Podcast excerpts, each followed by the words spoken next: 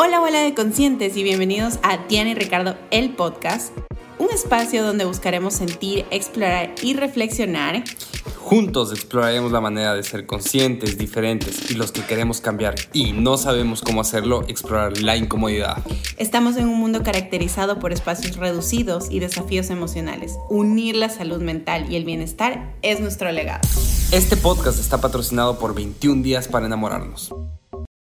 Hola, hola de conscientes y bienvenidos a otro episodio más de nuestro podcast Diana. Y Ricardo. El podcast y esta es la cuarta temporada y hoy estamos con un invitado muy especial.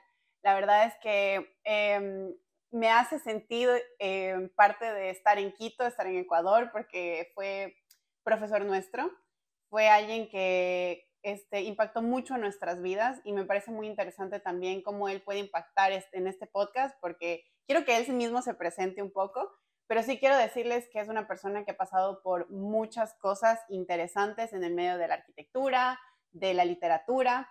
Entonces, hola John, ¿cómo estás? Bienvenido a nuestro podcast. Hola Ricardo, ¿cómo están ustedes? Bien, todo bien, gracias. Todo bien. Bueno, eh, ¿quieren que me presente yo? Sí, ¿cómo estás? ¿Cómo tú te... algo importante para nosotros, es muy fácil entrar a Google y, poner quién es John Doon. Fácil. Pero tú, cómo te percibes, tú cómo te percibes como persona, tú cómo te defines como persona, porque eso me parece un punto importante de ti, de las cosas que hemos leído de ti. Bueno, eh, hay una parte interesante. Si tú googleas John Donne, te vas a encontrar con que John Donne es casi que el Juan Piguave de la lengua inglesa. Entonces, van a aparecerte muchos casos. Yo recuerdo en mis tiempos de blogger, yo hice un artículo en el que yo escribía por qué a mi hijo no le iba a poner John. ¿Ya? Y me parecieron unos personajes increíbles. Me pareció un man que es un héroe en Oklahoma y es un delincuente en Texas. Este, me pareció un man que tuvo 40 esposas Zulu en Sudáfrica. Me pareció un man en Ohio que estaba esperando la condena de muerte. O sea, un montón de cosas. ¿ya? Así que definitivamente el nombre no es lo que nos define, o al menos eso espero. Eh, bueno, pues este, mi nombre es John. Yo soy, casi siempre me presento con tres palabras, nomás es decir, arquitecto, urbanista y escritor. Eh, trato siempre de que los elementos que me interesan se vayan vinculando cada vez más. Eh, y eso siempre tiene que ver un poco con la parte de la arquitectura, el diseño y la narrativa.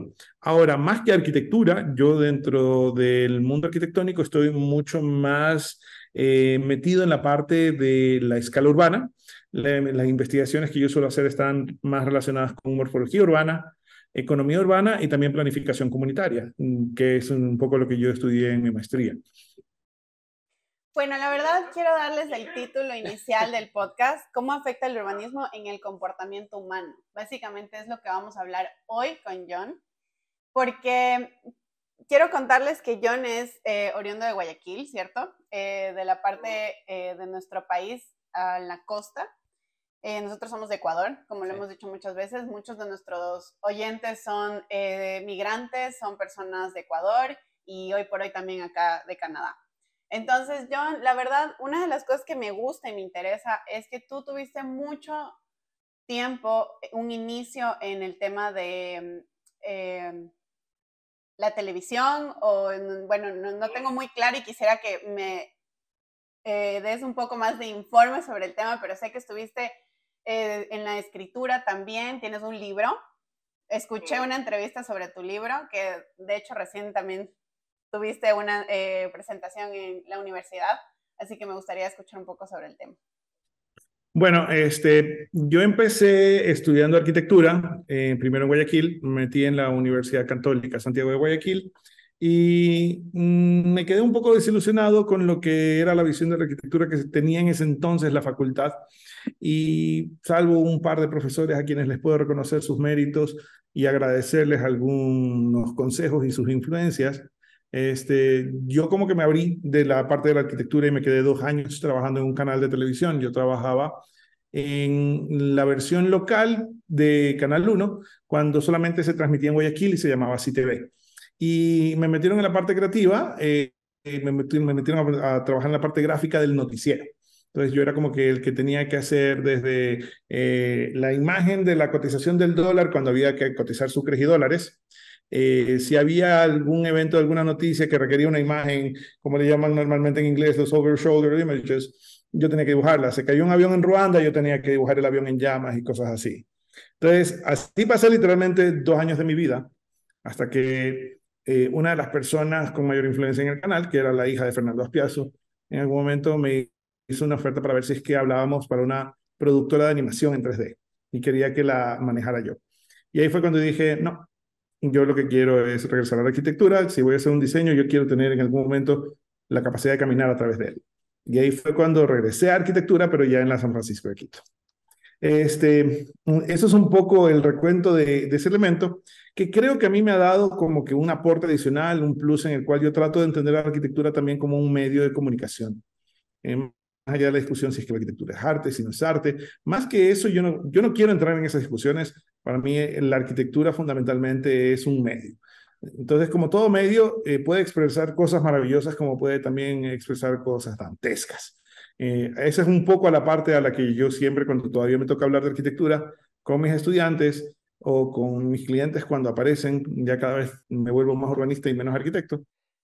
Eh, John, ahí, mira, verás, algo que me parece muy interesante, de, porque cuando estuve viendo una de tus entrevistas y explicabas un poco los principios que tú tienes en tu estudio de arquitectura, la manera de ser tu, tu estudio de arquitectura, tú, tú tratas a la arquitectura como, como un tema que el, el, el, diseño puede, te puede ayudar a solucionar el diseño. Y también tratas que la forma, la forma ya no es la función, sino la forma es el uso. Entonces quiero que me expliques, porque a, a mí me pareció súper interesante, pero quiero que me expliques un poco más cuál es la aproximación, porque me parece una, una aproximación mucho más humanista donde toma en cuenta, eh, toma en cuenta al ser humano y, literalmente ya lo tomas más en cuenta al ser humano y al individuo. Mira, yo durante 10 años tuve una oficina abierta que se llamaba Dunarc, eh, su sede era en Guayaquil, y tuvimos varios proyectos que pudimos manejar a diferentes niveles en diferentes partes del país, pero era siempre como que, mi, cliente perfecto era el man que buscaba a alguien que quisiera hacer algo rayado. Entonces entenderás que mi clientela en Guayaquil era el 0.03% de todo el mercado de contratación arquitectónica. Pero esa, esa conferencia a la que tú haces referencia fue chévere porque salió un poco de una reunión con las personas que habían trabajado conmigo en Dunarc. Y ellos fueron los que me hicieron caer en cuenta en ese tipo de cosas. Me decían, claro, tú nos hacías trabajar siempre proyectos arquitectónicos con un concepto y nos pedías un porqué. Y yo cuando oigo eso les decía que los otros arquitectos no hacen eso de ahí. Eh, y me decían, no, ellos simplemente con que esté bien diseñado, con que se vea bonito y con que funcione, están contentos, están del otro lado. Para mí era la oportunidad de poder cuestionar esto. Y bueno, la idea de la transición entre, eh, eh, entre lo que es la función al uso no es algo mío, es algo que tú vas a encontrar en varios documentos de arquitectura en donde tú ya te das cuenta que ya se está dejando a un lado la discusión de forma sobre función, función sobre forma. Lo importante para que un edificio pueda vivir es que el edificio se pueda adaptar. Entonces, si tú le das una función específica al edificio y se acaba esa función específica, el edificio muere. Pero si tú dejas ciertas holguras para que el edificio se pueda este, adaptar, para que eh, vengan nuevas actividades dentro de él, el edificio va a vivir más. Entonces, por eso es que nosotros hablamos, nosotros hablábamos mucho más del uso. Y otra cosa que también hablábamos era de que tampoco es tan, confronta, eh, tan confrontacional la situación o la relación entre la función y el uso en el sentido de que la parte estética de la arquitectura normalmente también te denota, delata las cosas que no están funcionando bien. Entonces, para el arquitecto, más que hacer algo acorde a un criterio estético de, de Bellas Artes o a un criterio mucho más de vanguardia, que se vea interesante, que sea llamativo, eh, que sea visualmente atractivo, eh, la parte de la estética también te dice que algo no funciona bien. Tú puedes ver un edificio y de repente o lo ves muy apretado en alguna parte o lo ves demasiado delgado y tú ya dices, mm, algo aquí no está funcionando bien. Es como las criaturas, eh, los seres vivos. Si tú vas a Pripyat ahorita en las cercanías de Chernobyl, ya a crecer nuevamente la vegetación, pero por problemas de las mutaciones que se están dando, las margaritas ya no se distribuyen de manera equilibrada alrededor del centro de la flor, sino que de repente están mucho más de un lado, mucho más asimétricas. Nosotros mismos, cuando estamos no funcionando bien, cuando tenemos problemas de salud, lo denotamos, nos ponemos más pálidos o pasan algunas otras cosas más, etcétera, etcétera, etcétera. Entonces, esos eran un poco los criterios con los que durante 10 años estuvimos trabajando proyectos en Dunark. Yo creo, me parece interesante que va avanzando este tema y va avanzando también el tema de la inteligencia emocional y es donde se une esta palabra de neuroarquitectura. porque tiene esta connotación de entender al ser humano para desarrollar el espacio. Si bien antes o se manejaba un poco más, tienes varios aspectos para generar la arquitectura, una por el tema económico, otro podemos generar como este es el espacio sin pensar en algo como usos múltiples, que es lo que justo estás diciendo. Nosotros cuando vinimos a vivir acá, inmigramos, nosotros teníamos un lugar y decíamos, bueno, este espacio, haciéndolo un solo color neutral, generando espacios versátiles, podemos hacer diferentes espacios en uno. Y eso también se transformó cuando pasó la pandemia. Entonces, me parece interesante que esto se vaya dando mucho más eh, seguido, mucho más eh, actual, porque así como la inteligencia emocional hoy por hoy ya es un poco más importante de lo que antes, pues ir a un psicólogo era para locos creo que es importante también esto, manejarlo como, como tal, como que es importante y nosotros somos parte de ser como psicólogos para las personas a las que les diseñamos un espacio. Y por eso también me parece como interesante este punto de Diana que te da el ejemplo de nuestra casa y cómo nosotros nuestra casa la convertimos, eh, comenzamos a diseñar para no solo nuestro uso, sino también a cómo nos vamos a sentir en este espacio o cómo deberíamos sentirnos porque estábamos pasando por, por terapia psicológica, estábamos pasando por momentos difíciles en nuestra vida. Entonces nosotros como arquitectos y diseñadores de interiores entendimos que el diseño de la casa también iba a afectar nuestras emociones y nuestros comportamientos adentro del espacio. ¿Y qué podíamos hacer? Que el espacio sea una herramienta para que nos ayude en terapia. Entonces, cuando yo vi tu, cuando yo vi tu, tu, las ideas que tú tenías en, el, estudio que tenías en, Guayaquil y vi que, que tú tomabas en cuenta el uso. Ahí es donde me puse a pensar yo es, si nosotros condicionamos eh, el comportamiento humano por medio de la arquitectura, como urbanistas, ¿qué tan importante es condicionar el comportamiento urbano, eh, el comportamiento de los seres humanos por medio del urbanismo? Hablando de parques, hablando de vías por donde pasas todos los días. Imagínate aquí, como en Canadá, cuando se aproxima el invierno, la depresión de invierno es real, pasa y todo es muy oscuro. En Ecuador entendíamos muchas veces que cuando cerrabas espacios se volvían peligrosos. Entonces, ¿qué tan importante es en el urbanismo condicionar el comportamiento del ser humano? ¿Qué tanto tú le tomas en cuenta en cuando tú diseñas? Bueno, a ver, así como normalmente se suele decir que tú eres lo que comes, ¿ya? El you are what you eat de los norteamericanos, yo creo que también tú eres lo que habitas. ¿Ya? Entonces, de alguna otra manera, eh, el espacio que tú ocupas arquitectónica y urbanamente te define. Y eso, a mí me gusta una referencia, me gusta hacer referencia a una frase de Winston Churchill que hablaba de los tiempos de la reconstrucción después de la guerra mundial, después de la Segunda Guerra Mundial, en donde él dice, nosotros construimos a los edificios para que los edificios nos construyan a nosotros. En inglés, we shape our buildings so they so thereafter they shape us. ¿Ya? Y entonces me parece que hay una relación en esa parte que no se puede negar y que funcionan las dos escalas. Eh, lo, que pasa es que sí me gustaría indagar un poco más porque te acuerdas que nos estabas diciendo sobre el tema de los edificios, que los edificios nos moldean a nosotros como seres humanos, ¿no es cierto? Em, porque lo que me interesa cuando, yo me acuerdo cuando yo tuve la tesis, que tú me ayudaste con la tesis uno, casi un mes, dos meses, me, me ayudaste mucho con la tesis y en, y en, el entorno urbano, mi tesis iba más sobre... Eh, huérfanos y geriátrico. Lo uníamos y me ayudaste con todo el parque y cómo la gente iba a, sentirse en este parque. Me, ayudaste a hacer conexiones eh, tanto, tanto como del, del, urbano, vas directamente hacia, hacia cada una de las habitaciones, como que me hiciste entender este, estas transiciones. Obviamente para mí como arquitecto es es ya ahora, hoy por hoy, es muy fácil entender cuál es la transición y la importancia de tener una correcta transición desde el urbano hasta, hasta tu baño, literalmente, y que no sea como de algo gigante a de repente algo pequeño. Pero hoy por hoy nosotros vivimos de esa manera. Y como estamos hablando un poco de inteligencia emocional y dando un aproximamiento de que, de que tanto el diseño de interior y el vivir bien no tiene que ser solo de gente que tiene mucho dinero o gente que tiene la posibilidad de contratar a un arquitecto o contratar a un diseñador de interior, porque estamos tratando de aproximar y dar consejos a gente que tal vez no tiene este, no tiene este recurso para hacerlo, pero sí puede tener tips en su casa o en su día a día o los lugares donde habita para poder sentirse mejor.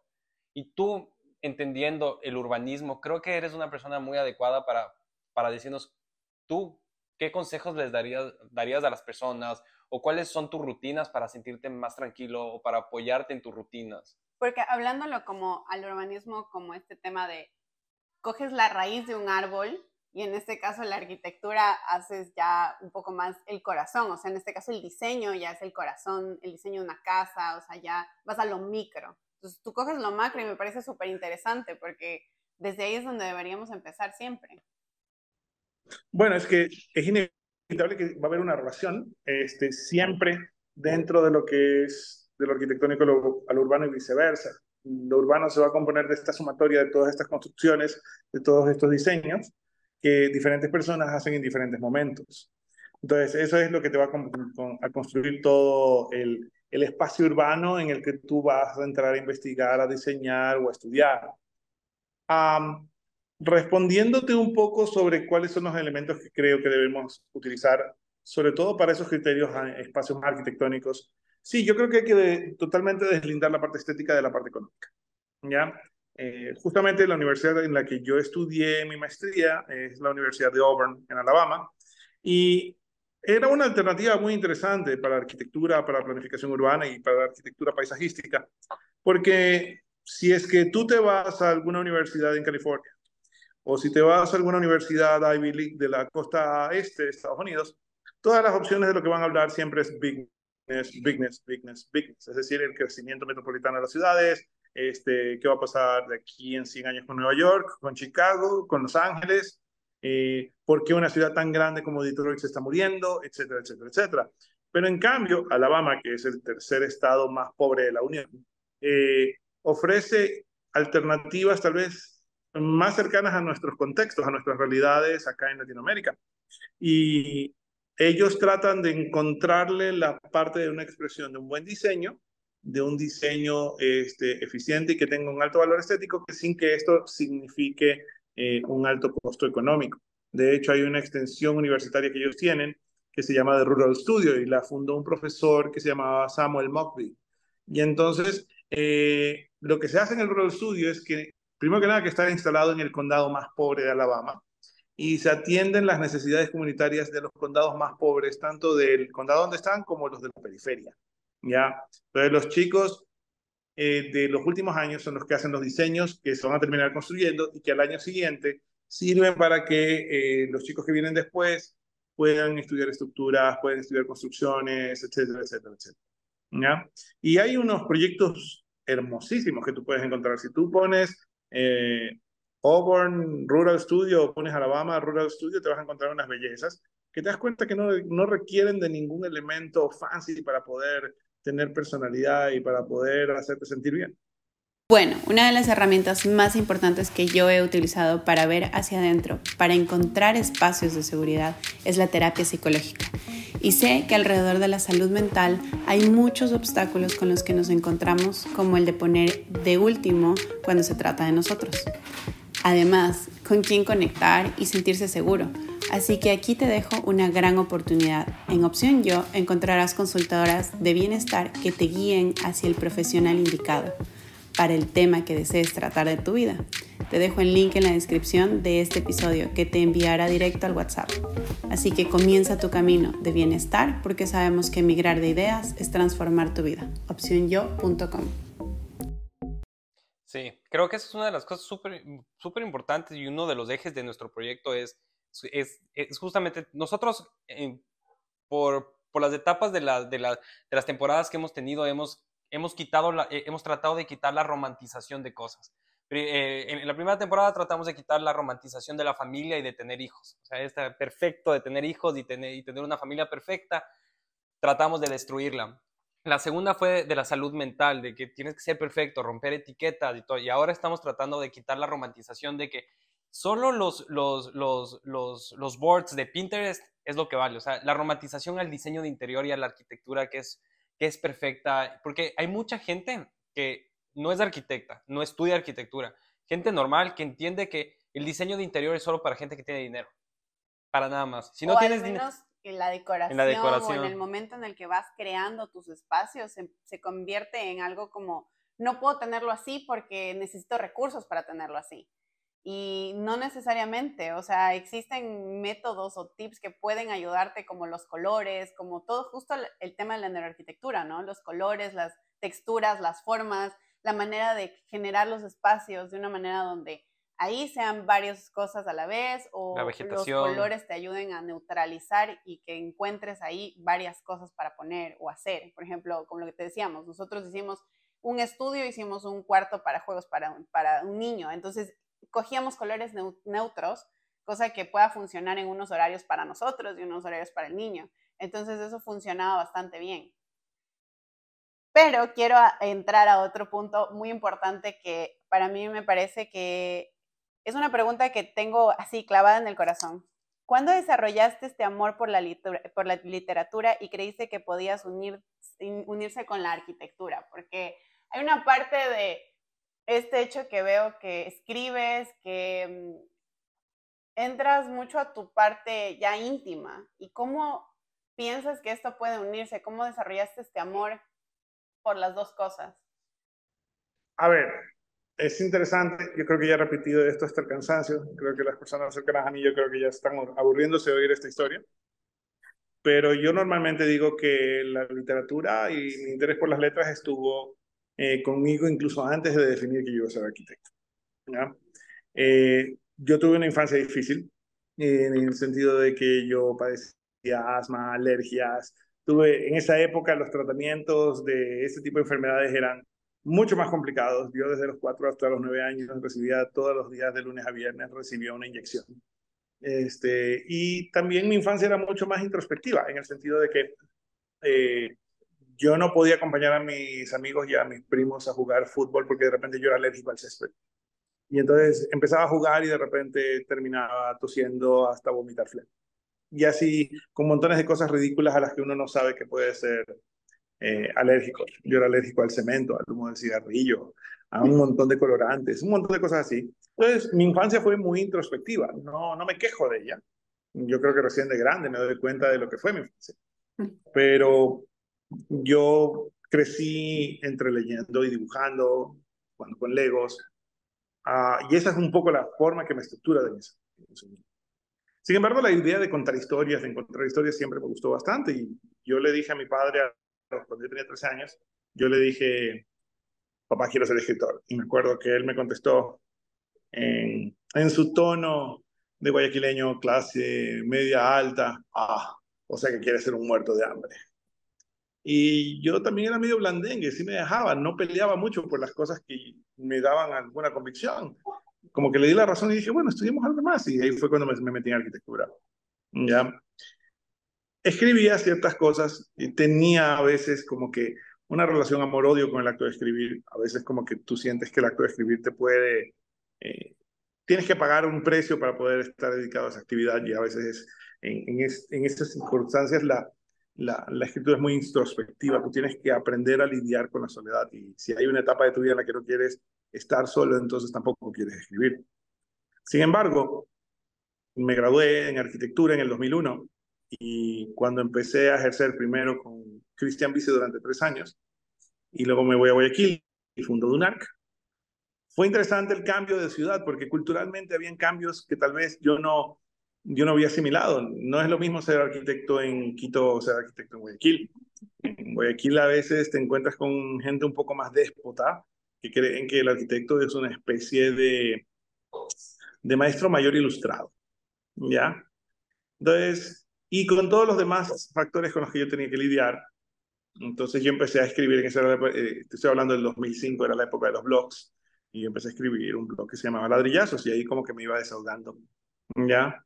Eh, el, el blog terminó convirtiéndose en mi apellido. Mis amigos más cercanos me llaman ladrillazo. ¿Ya? Y eh, eso hizo que de repente la gente se interesara en lo que yo estaba escribiendo y que me pidieran colaboraciones con revistas digitales, con suplementos dominicales de diarios, hasta que vino alguien y me dijo, no quieres una columna. Y ahí fue que me dieron la columna de opinión del diario El Universo, que la mantuve durante 12 años, hasta la semana pasada. Eh, que ya es cuando he hecho la transición de dejar el universo y ahora, en donde tenía una columna quincenal, ahora estoy en primicias con una columna semanal y además tengo una columna en la revista Mundo Diners que es más sobre cosas más mundanas y es mucho más cínica, mucho más sarcástica, por así decirlo. Pero ¿por qué les contaba toda esta historia? Porque es mate de risa como de repente, en la primera persona que me llamaba durante 12 años a decir, oye, leí tu columna, está chévere, no lo había visto esto de esta manera, terminó siendo mi papá. Es decir, la misma persona que me había dicho, ah, vas a ser un muerto de hambre, era el primero que me llamaba luego a felicitarme y a decirme, oye, qué bacán que estuvo tu columna el día de hoy, bla, bla, bla, bla. Eh, eso es un poco la parte que, que me acompañó siempre. Y luego, pues por circunstancias muy personales, luego también ya como que la... Primero que aceptas lo que tienes que pagar en el precio de ser escritor. Y segundo, te das cuenta del beneficio de ser arquitecto. Digo, perdón, de ser escritor. Y es un beneficio a nivel literario y en esa, en esa parte también es humana. Entonces, yo creo que la literatura me ha ayudado mucho a ahorrar mucho, muchos dólares que, serían, que se hubiesen ido en terapia de alguna otra manera. Y lo interesante es que no solamente escribes por una parte emocional, eh, ya luego te queda un hábito y ese hábito te, te acompaña y de repente andas de arriba abajo con un librito, o digo, con un sketchbook tipo Fabriano, ya en el que tú puedes ver todos los días hay algo que se escribe, hay un escrito y hay un dibujo todos los días, ya. Bueno, la verdad, ¿por qué me, me, molestan porque dicen que parece una Biblia. ¿ya? Perfecto de Biblia. ¿Por qué? Entonces, eh, ya se queda como hábito, a veces sé lo que voy a escribir, a veces sé que es una historia que yo estructuro y que le doy como que una forma, es un espacio con estos personajes, con esta situación, con este conflicto. Pero después de que hiciste eso, eh, luego viene, o mientras estás, esa es una etapa, y no es que se, no es que se cortan y que están separadas la una de la otra, están entremezcladas. Y la otra etapa es que de repente empiezas a escribir cosas que te nace, que te nace escribir, que no las puedes contener. Ya, como decía Bukowski, no hay cómo contener esta vaina. Si no te sale de una manera descontrolada, mejor no escribas, decía Bukowski, en un poema que se publicó de manera póstuma. Eh, entonces, esa parte más bien es la que le da el valor emocional y que te da las herramientas para que ya los personajes empiecen a hablar solos. Tú ya sabes en ese momento, bueno, eh, esta frase que me salió hace dos meses, seis meses, esta es la frase que fulano le va a decir a Perencia en tal momento. Y ahí es como se va armando y se va estructurando esto aquí. Entonces, ya queda como un hábito y ya queda como una forma en la que yo proceso mis propias experiencias, una forma en la que yo reflexiono sobre mis cosas eh, a nivel de vida personal, también a nivel arquitectónico, o sea, muchas veces antes de ponerme a dibujar algo cuando tenía más, más clientes, eh, yo ahora estoy más metido en la cátedra, digo que es más socialmente aceptable eh, maltratar estudiantes que maltratar clientes. Y por ese lado, este, es interesante escribir antes de dibujar. Como que te da un plan de vuelo, y cuando ya tienes ese plan de vuelo en palabras en tu cabeza, el trazado que tú vayas a hacer te sale mucho más claro, mucho más fuerte. Es un poco el papel que tiene la actividad de escribir en mi vida. Y lo interesante es que de repente como que las dos cosas se convergen, porque en la actualidad, además de la universidad, cuando me vinculo otra vez con la arquitectura, es a través de un proyecto que yo le he bautizado como arquitectura fantasma, que es cuando las oficinas grandes de arquitectura me contratan a mí para que yo escriba, para que yo redacte sus proyectos arquitectónicos. Y sí pasa, para mi sorpresa, sí pasa. Ya ha pasado algunas cuantas veces. Yo quiero decirte la verdad, felicitaciones primero por todo lo que te está pasando en tu vida. Y la verdad es que me conecta, me, conecté mucho cuando vi algunas entrevistas, eh, porque estudio un poco a la gente que vamos a entrevistar, y me hizo match cuando vi que escribías, cuando vi que, bueno, obviamente también sabes de arquitectura y todo. Entonces, sí me hizo mucho sentido porque, bueno, haciendo un breve recuento, yo también escribo desde que soy niña, pero dejé de escribir a partir de que falleció mi papá y entonces estoy volviendo a escribir. Y es muy bonito sentir que sí, lo que dices es real, o sea, van uniéndose y van haciendo mucho sentido las cosas que sientes y escribes versus lo que dibujas o lo que quieres transmitir para los demás o para tu comunidad en este sentido. Entonces me parece interesante todo lo que vas diciendo y me gusta también el nombre que te ponen o que te pusiste tú, porque me parece un material, si lo vemos como en sentido arquitectónico y en sentido literario, me parece un material bastante interesante, o sea, tiene su, su parte mm, fuerte, áspera de alguna manera, pero también un color y un tono muy alegre. Y así te describo, o sea, eres muy alegre a pesar de todas las cosas que te han pasado difíciles en la vida, porque pues sí, todos pasamos por momentos difíciles, pero hay partes de tu vida que me parecen muy bonito cómo has sido resiliente contigo mismo y, qué bonito ver que, que, vas uniendo, vas haciendo esas, no sé, esos engranajes tan bien puestos. La verdad es que me gusta. Y algo que me conecta bastante también es que tú en una charla, en una cátedra que tuviste con unos estudiantes, tú les decías, no importa cuánto trates de ocultar eh, lo que te gusta y lo que te apasiona, termina saliendo. Como sea, termina saliendo. Entonces, a mí me conectó porque yo, aunque no lo, yo era una persona que era tartamuda hasta hace cinco años, que comencé a hacer estos podcasts. Y para mí estos podcasts es mi terapia. Porque desde que comencé a hacer estos podcasts, comencé a hablar, hablar, hablar, hablar. Y ahora que tú me, que me o sea, que, que puedo escuchar tu historia un poco más de la mano, yo sí me acuerdo de algunas personas que me dijeron que yo no podía hablar en público. Y realmente era, es lo que me apasiona y es la terapia. Entonces termina saliendo.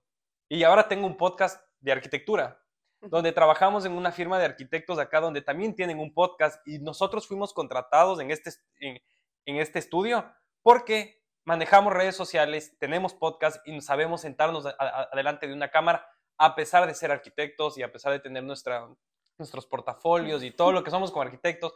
Nos contrataron porque hacemos esto. Nos sentamos a hablar con gente, a, opinar, eh, a veces hasta hablar tonterías y simplemente a la gente le gusta encontrar a la gente real atrás de esta figura de el arquitecto, que supuesta es el arquitecto. Tienen aquí, aquí en, aquí en Canadá, cuando tú escuchas, bueno, dentro de nosotros nos manejemos, cuando escuchas el arquitecto es esta persona que es, ni le hables, ni le toques, ni le juzgues, solo recibe la información y ya.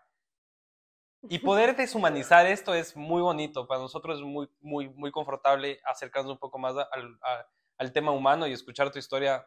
Ya lo sabíamos un poco, pero que la gente también lo escuche es muy bonito. Muy lindo tenerte en el podcast. Gracias por esas palabras. Yo estoy muy contento también de verlos cómo ustedes están desarrollando en Canadá. Siempre es interesante, este, ya cuando el tiempo pasa, poder ver cómo los que fueron tus estudiantes van tomando su propio camino. Obviamente también te hace sentir más viejo, este, pero eh, un poco a lo que están diciendo, no se olviden que ustedes y yo nos graduamos en la misma universidad. Y de una universidad que entiende la arquitectura desde la perspectiva de las artes liberales. Nosotros no somos técnicos, nosotros somos humanistas. Entonces, eso es un poco lo que les ha canalizado a ustedes y eso también les ha permitido la idea de ser versátiles, ¿ya? Y para que se den cuenta, yo también manejo un podcast, pero no tan elaborado como el de ustedes. Eh, los míos son simplemente tres amigos y este servidor bebiendo y conversando estupideces. y para sorpresa, tenemos buen Qué bueno. Qué bueno, me alegro. Es, es chévere. Es lo lindo de, de los podcasts, porque no sé, verás, nuestro podcast comenzó por el, hecho de que los dos hablábamos mucho y una persona nos, nos dijo, ¿por qué no se graban? Eh, sus conversaciones son interesantes, ¿por qué no se graban? Y fue como que estamos con tiempo, estamos en Canadá, no tenemos trabajo, no tenemos plata, hagamos algo. Y así comenzó, nos comenzamos a grabar y comenzamos a hablar de todo lo que nosotros opinábamos, lo que nos estaba pasando y cada podcast que nosotros tenemos es una fotografía de nuestro presente, de lo que estamos viviendo. Este año nosotros ya, lo, ya logramos establecernos como arquitectos y ya estamos diseñando y ya estamos haciendo las cosas como, como... Y por eso fue la cuarta temporada. Y por eso la cuarta temporada de unir un poco la, la, arquitectura en el podcast. Y te acuerdas que tú estabas diciendo que tú tenías alergias a todo, siendo, o sea, a mí hasta ahora me pasa que yo siendo arquitecto yo me enfoco más a la construcción, o sea, me enfoco más a estar en construcción. Yo tengo alergia al polvo de la madera aquí en Canadá. Tengo el polvo del framing, tengo alergia. Y aún así es algo que me apasiona y o mascarilla o me aguanto las gripes o solo me, me comienzo a meter pastillas, pero es algo que es muy bonito. Es muy bonito también encontrar tu pasión. Y hay veces que tienes adversidades para llegar a donde, a donde quieres llegar o, o, vivir y sentir lo que realmente te gusta, pero cruzar eso te hace sentir un poco más vivo y no tener este sentimiento de estar trabajando, sino de estar haciendo lo que te gusta. Me va a dar risa ahora que tú mencionabas también este, lo de, tu tartamudez que tenías hasta hace poco. Eh, obviamente, como yo crecí, no es que era la persona más sociable del planeta Tierra. Y una de las cosas que me volvió así versátil para poder expresarme, para poder incluso hasta dar clase, es que, y no lo cuento mucho, pero yo en el colegio, en la secundaria, durante seis años hice teatro. ¿Ya? Y en la universidad, mientras estaba eh, de estudiante aquí en San Francisco de Quito, yo estaba en el grupo de teatro de inglés del Mark Potter. Entonces, mucho también de poder romper el hielo viene de lo que se aprende ahí. O sea, lo importante es que tú encuentres cosas que tú puedas utilizar para, para tu beneficio en el camino y que las puedas usar con sabiduría para que de repente pues puedas dar al menos dos, tres pasitos más. Sí, cosas, cada cosa que te haga sentido en la vida. Es la, un, un paso a la vez, un día a la vez. Bueno, yo creo que para cerrar un poco ya el podcast, porque se nos está haciendo largo, tengo dos dinámicas. Eh, al final del podcast, eh, lo que tratamos es, te voy a dar dos opciones y tú eliges. ¿Quieres un reto o quieres preguntas? No voy por las preguntas. Ok. Sabemos que los sentidos no son para darlos por sentado. Antes que eso, las preguntas son, son, son, son preguntas cortas con respuestas cortas. Si quieres, no tienes que elaborarlo. Ajá, solo como que sí, no, dos, tres palabras. Sabemos que los sentidos son, no son para darlos por sentado. Entonces, ¿qué cosas que ves todos los días podrías estar pasando desapercibido? En temas de sentido. Yo veo todos los días podrían estar pasando desapercibidas. Teniendo en cuenta tus cinco sentidos. Yo creo que soy muy selectivo al tacto. Mira, es decir, yo sí soy una persona que absorbe mucho visualmente, auditivamente. Eh, hasta el olfato me parece que es una de las partes elementales para tener una memoria de un lugar, de una calle, de un barrio. ¿Ya? Pero para el tacto soy como que muy reservado. Es decir, simplemente con, con la persona con la que me interesa estar, este, en alguna forma. Y también una cosa que me mata la risa que me ocurre, por ejemplo, cuando voy a visitar un edificio en especial que como ustedes saben, los arquitectos tenemos eh, ese to-do list de visitar edificios.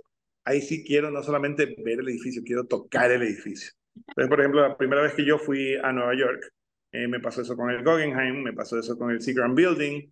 Eh, una vez en Buenos Aires, yo viajé en bus hasta La Plata para visitar la casa del doctor Courruchet de Corbusier y también me pasé tocando las paredes de, durante todo el recorrido y y así me ha pasado con algunas cuantas cosas. Entonces yo diría que tal vez al sentido al que menos atención le presto así en mi cotidianidad, sino ya en circunstancias más especiales, es al tacto. Ok, entonces me respondiste a la segunda, ¿cuál es tu sentido favorito? Chuzo. soy muy visual, soy muy auditivo, pero yo creo que es el olfato el que define las cosas. Ah, okay. ¿ya? Es el olfato el que define dónde quieres estar, si quieres seguir en ese lugar, con quién quieres estar. Yo creo que el olfato es definitivamente uno de los que a mí me ayuda a tomar decisiones. O sea, los otros los disfruto, pero ya a nivel personal yo creo que es el olfato el que te ayuda a tomar decisiones. Ok. Eh, ¿Hay algún sentido que te cause ansiedad y podrías silenciar para que no cambie tu día? Como por ejemplo un sonido, perdón, un sonido, como un sonido del WhatsApp, un sonido que te cause ansiedad o algún sentido que también no necesariamente un sonido, sino algo que veas que te cause ansiedad y que puedas apagarlo.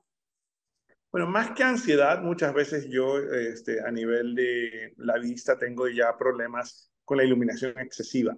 Entonces, y con nuestro sol equinoccial aquí en Ecuador, sobre todo cuando es la época seca, sin nubes, eh, demasiada exposición lumínica en esas circunstancias a mí me da jaquecas. Entonces es la típica que de repente tengo que desconectarme todo, tengo que ponerme antifaz, dormir con todas las cortinas cerradas hasta que llegue la noche. Sabes que, sabes que, eh, em, ¿cómo se? Eh, creo que voy a decir mal la palabra, médicamente, ¿no? O sea, pues, el diagnóstico a esto se llama fotofobia. Es, es increíble. Yo, yo, sufro, yo, sufro, yo sufro de fotofobia desde que tengo 12 años. Entonces, sí, hay unas gafas especiales que son con el mismo lente que utilizan en la NASA para reducir el sol. Los tiene, yo, yo me compré Adidas. Entonces, esas gafas te reducen las jaquecas y ese como que esa intensidad y esa molestia al sol se llama fotofobia.